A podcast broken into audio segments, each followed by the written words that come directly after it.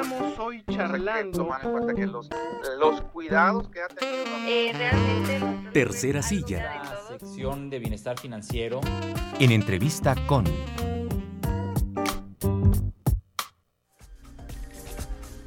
Después de una abducción, regresa Brenda un- Mora. cabina ¿Una qué? 88. Creímos que iba Brenda Mora. Eh, doctor Alfonso del Real. Ah, vamos con el doctor. sí, ¿Cómo, sí, sí. cómo estás, doctor? Este, bienvenido. El doctor es profesor, doctor en Ciencias Políticas y Sociales, profesor de la UNAM de- y del TEC de Monterrey. Ha colaborado en el gobierno del estado de Nuevo León, en el Congreso de Zacatecas, en el, el Congreso de la Unión y actualmente, mire porque el tema le puede interesar, y actualmente se desempeña como administrador desconcentrado del servicio contribuyente en San Luis Potosí de pues el SAT. Eh, Alfonso, bienvenido, ¿cómo estás? Muchas gracias, Pati. Rodolfo, buenos Bienvenido, días. Con el gusto de estar con ustedes con su- y con la amable audiencia de Radio Universidad. Un poco agitado, pero ya, ya recuperé Ya, el aire. ya. Qué bueno. A ver, vas. A sus órdenes. ¿Hay devoluciones? ¿No hay devoluciones? Sí, fíjate que, déjenme les platico, Pati y Rodolfo, que justo terminamos el mes de la Declaración Anual de Personas Físicas, así está normado. A ver, te, te voy a interrumpir. Adelante, Pati. Chin, se le olvidó a Brenda Mora no pagar sus impuestos. Tiene hasta hasta el 31 de julio. Así de sencillo. Entonces, cualquier persona que se le haya olvidado, que se le haya pasado, que su contador le haya fallado, entonces puede acudir al SAT, puede decir, híjole, se me olvidó, o cómo, cómo es la cosa. No cualquier persona, Pati. He- aquí lo importante de, de acercarnos como contribuyentes a la modalidad fiscal que tenemos, a las implicaciones que tiene el régimen en el que tributamos. La mayoría de las personas físicas, como ustedes, un servidor, somos asalariados. Eso significa que percibimos un salario y normalmente es de un patrón, ¿no? Es, e- e- estas personas, ustedes, nosotros que tenemos un solo patrón, no estamos obligados a la declaración, a menos que estemos en algunos supuestos. ¿Cuál es el supuesto más común? El que tengamos un, ingreso mayor a 400 mil pesos al año. Esto tiene que ver con la manera en que, en que se dispone eh, eh, la tributación respecto del régimen que tenemos, que es sueldos y salarios. Pero hay otros profesionistas como abogados, por decirlo, médicos, que, que tienen que este, estar tributando de una forma diferente de acuerdo a su, a su régimen y que también están obligados a la declaración. Incluso hay trabajadores de la universidad que realizan asesorías o proyectos fuera de la institución, lo cual están obligados también a tributar Así diferente. es, así es, Pati Rodolfo. Seguramente hay una gran cantidad de profesores que nos están escuchando que ya me imagino que ya deben estar familiarizados con el con, con su régimen de tributación, pero quizás dan clases en la universidad y quizás también imparten clases en alguna otra entidad académica. Eso ya los pone en el supuesto de que tienen dos patrones. Esa circunstancia ya los obliga a la declaración anual, que insisto, se, se- el mes para llevarla a cabo es abril, pero todavía tienen el tiempo para hacerlo, tienen hasta el 31 de julio. Y bueno, lo importante es que el contribuyente esté familiarizado con las características para que sepa qué implica todo esto alrededor de su declaración. Des- perdón, doctor. No, adelante, adelante. Después de la declaración, ¿cuál es el siguiente? Viene la viene calma. la calma, viene la calma.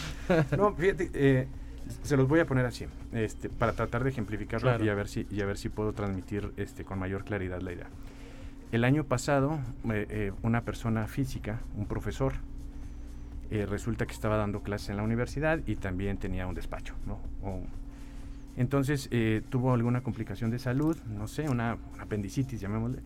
Tuvo que ser intervenido de emergencia, tuvo gastos hospitalarios, pagó un especialista, etcétera. Todo eso debió haberlo facturado. Debió haber pedido factura a la institución hospitalaria, gastos hospitalarios, el pago del especialista y demás, y haberlo pagado con transferencia o por un mecanismo electrónico, tarjeta de crédito, tarjeta de débito. Toda esa información ya está precargada para este año, porque eso lo hizo durante 2021. Digamos, en mayo de 2021 tuvo esta circunstancia eh, adversa en su salud, tuvo que hacer ese gasto, pero fue a una institución privada, o bueno, lo manejó eh, de, de la forma en que pudo, y este facturó. Ese gasto lo puede deducir este año. En su declaración de abril ya aparece precargada esa información.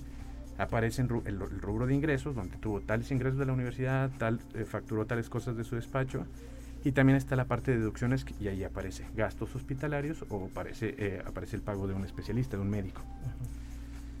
Ga- por decirles alguna cifra, claro, claro que pueden variar las cifras, pero pudo haber gastado 40, 50 mil pesos en, en esa atención hospitalaria y resulta que para este mes este, ya hizo su declaración, utilizó la contraseña, que es básico la contraseña. Mucha gente se confunde si necesita la de firma. La de firma se necesita en algunos supuestos. La gran mayoría de nosotros eh, re- requerimos solamente la contraseña, entra con su contraseña al portal, revisa la información y dice, sí, sí tuve estos ingresos, sí tuve estos gastos, está bien, aceptar. ¿no? Y se le devolvieron 10 mil pesos, 12 mil pesos, dependiendo si estuvo bien. La gran mayoría de los, eh, les ejemplifico esto para que la gente, perdón, los contribuyentes estemos atentos a lo que estamos este, facturando este año, a lo que estamos gastando y eventualmente qué deducimos. Insisto, la gran mayoría de las personas físicas que debimos haber llevado nuestra, a cabo nuestra declaración en este mes de abril, debemos conocer los supuestos que nos permiten deducir una serie de gastos. Les puse el ejemplo de gastos hospitalarios, pero también están gastos funerarios, las colegiaturas de hijos de 18 años para abajo. Todos los medicamentos son deducibles. Los medicamentos no, porque los Ah, medicamentos, recuerda que tienen, están exentos de, de- de ¿De tasa IVA? impositiva. No hay IVA en medicinas y alimentos.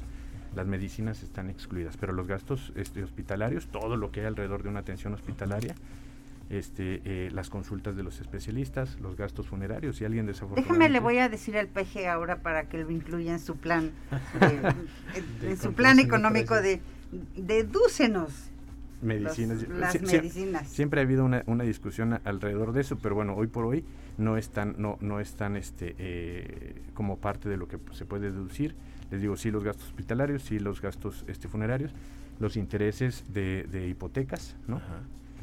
Eh, las aportaciones que se dan a la FORE, entre otros. Por eso es muy importante que como contribuyentes nos demos un poquito el tiempo para revisar el alcance que tenemos en nuestro régimen fiscal y si ahorita tenemos hijos de 10, 12 años, 15 años y están, estamos pagando alguna clase de colegiatura, facturemos esa- colegiatura, la paguemos por un medio electrónico para que se vaya ya consolidando esa información y la tengamos lista para que el próximo año podamos tener una deducción.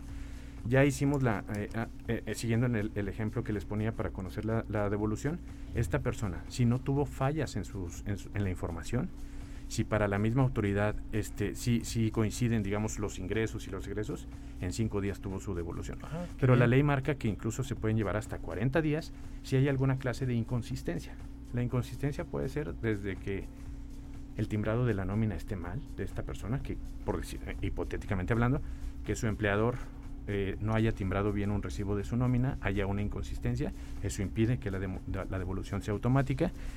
Y ya entran otros supuestos en donde el contribuyente tiene que hacer una, una este, solicitud de, de devolución con cierta especificidad, que toda la información por supuesto viene en el portal, pero por eso la importancia de que estemos familiarizados con todo aquello que tiene que ver con nuestro timbrado de nómina, con nuestros recibos, con las facturas que tenemos, para que tengamos certeza de qué gastamos y cuánto se nos puede devolver. Esa persona que no tuvo fallas, en cinco días tuvo su devolución. Si hay una inconsistencia, se pueden llevar hasta 40. La voz que estás escuchando es la del doctor Alfonso del Real López. Él es, eh, se desempeña como administrador desconcentrado de servicios al contribuyente en San Luis Potosí, el Servicio de Administración Tributaria. Y pues estamos a- platicando sobre este asunto de los pagos de impuestos, de las devoluciones. Y esto significa, eh, doctor, que es posible que una persona con un ingreso medio tenga, efectivamente le devuelvan parte de sus gastos. Claro, claro que sí, Pati. Rodolfo, Sí. les pongo un- otro ejemplo. Eh, algún trabajador que está ahorita en alguna empresa de la zona industrial este, eh, realizó, tiene su crédito con alguna entidad fi- financiera para su vivienda. Los intereses de esa vivienda se pueden deducir y también está cargada la información. Insisto, he ahí la importancia de que ese contribuyente conozca la circunstancia que tiene de su crédito, sepa cuánto cuántos son los intereses y demás para que sepa que eso se puede deducir a la hora de que haga su declaración anual. Doctor Del Real, cuéntenos cómo se hace, cuál es el procedimiento para hacer esa devolución. La- básicamente es, les podría decir que en un gran porcentaje es automático porque la información ya está precargada en la página que se dispone para que se lleve a cabo la declaración. Eh, ya están precargados los ingresos, ya está prácticamente la información de lo que se dedujo, insisto, lo de las colegiaturas, este, gastos funerarios, gastos médicos y demás. y es cosa de que el contribuyente diga eh, si es correcto, si cuadra con lo que yo tengo, este, para que le dé clic en aceptar y, y este, eh, siempre y cuando tenga capturada ahí un- la, la clave de su cuenta para que, para que eh, la autoridad sepa a qué cuenta se le va a devolver. Y les digo, cuando todo está bien, en cinco días, siete días, o sea, suele ser muy ágil, cuando no son montos elevados, por supuesto. Claro. Y cuando, hay, eh, cuando la información que se tiene tiene consistencia. Cuando hay alguna inconsistencia, ya entra un procedimiento un poquito más, eh, digamos, toma un poco más de tiempo y ahí tiene que estar el contribuyente eh, al tanto de, de cuál es la secuencia. Hay un formato en específico que, marca, que se marca en la página para la devolución. Es un formato electrónico de devolución, así se llama FED. Para que Hay que hacerlo en la página. Así es, to- toda la información, qué bueno que lo, que lo dices, Pati, porque toda la información está en la página. El artículo eh, 22 del Código Fiscal de la Federación establece los mecanismos de la devolución. Es un artículo, por supuesto, no, no es cortito. Es un poquito largo, pero todos aquellos contribuyentes que se quieran familiarizar un poco, está el artículo 22 y el desdoble o el desglose de esa información del artículo, de todo lo que dispone la norma, se encuentra en la página para que conozcan paso a paso cuáles son este, los mecanismos de su devolución. Ahí insistir en la importancia de que el contribuyente tenga a la mano su contraseña o la e-firma en el caso.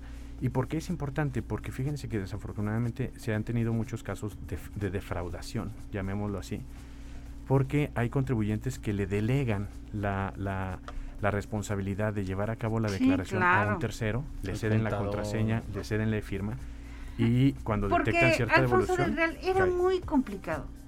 era. Pagar impuestos era verdaderamente una pesadilla, entonces había que contratar a un contador, luego a otro y luego a otro. Y luego el contador se pelaba, o luego el contador no te contestaba, o luego no le pagabas, y entonces resulta que es una pesadilla. Ahora es diferente, las facturas ingresan automáticamente. Así es. De ahí la importancia que facturemos. Exactamente, Pati, lo acabas de decir. Efectivamente, hay, este, Pati Rodolfo, N número de historias de terror en relación de los, la- en cuanto a la relación de los contribuyentes con el profesional que les auxilia. Claro. Ahora ya es mucho más sencillo. Todo es, muy- es electrónico. Cuando estamos facturando, por eso la importancia de estar exigiendo factura. Hay establecimientos que te dicen, no, yo nada más en efectivo. No, tienes que facturarme. Claro. Que se hayan acostumbrado a manejar efectivo es una cosa, pero eso es la informalidad. La formalidad nos conviene porque entre más facturemos, más posibilidad tenemos de deducir y, si- y siempre y cuando nos apeguemos a lo que establece nuestro régimen de tributación. Pero entonces, eh, eh, ahora ya es más sencillo. Siempre vale la pena que estemos asesorados por un profesional para ver, y dependiendo de la magnitud de nuestra actividad económica, pues para cuadrar bien las cosas, para saber que estamos, lo estamos haciendo de la manera más apegada a la norma por, por la participación Sí, yo supongo que. Slim tiene a sus contadores, ¿verdad? Pues a- Pero, asesorarse bien. Rodolfo González, ¿tienes contador? Tengo contador, sí, muchos amigos contadores y son buenos, ¿eh? Sí. Son muy buenos. Nombres. No, no. bueno, pues antes de irnos, este, has estado insistiendo, entra a la página, ¿cuál es la página? ¿Dónde entrar? ¿Cómo entrar? Es el portal de trámites y servicios del, del Servicio de Administración Tributaria, www.sat.gov.mx. Ahí van a encontrar un minisitio que los va a llevar con toda la información de la declaración anual. Nos lleva de la mano para que sepamos quiénes presentamos la declaración, bajo qué supuestos y demás. Y ahí también eh, pueden encontrar la explicación acerca de las devoluciones. Es importante que los contribuyentes nos acerquemos a la normatividad alrededor de la, de la devolución. Luego hay una serie de mitos donde dicen, no, pues es que en automático me voy a...